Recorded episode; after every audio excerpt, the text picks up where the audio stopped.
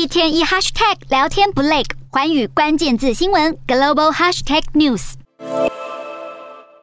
另外，缅甸军方在去年夺取政权之后，就不断的进行血腥镇压以及司法处决。联合国人权事务高级专员就表示，缅甸军政府可能犯下违反人道罪，敦促缅甸军政府停止处决计划，包括对社运人士的行刑。好，根据联合国的报告显示，缅甸军方发动政变，推翻文人政府和逮捕翁山苏姬后，至少有一千九百人遭到了军方杀害，超过一万三千五百人被任意逮捕，这其中也包括政界人士、记者和律师。联合国更统计，政变后的暴力事件已经造成缅甸的流离失所者人数超过了一百万人，并且大约有一千四百万人需要紧急的人道援助。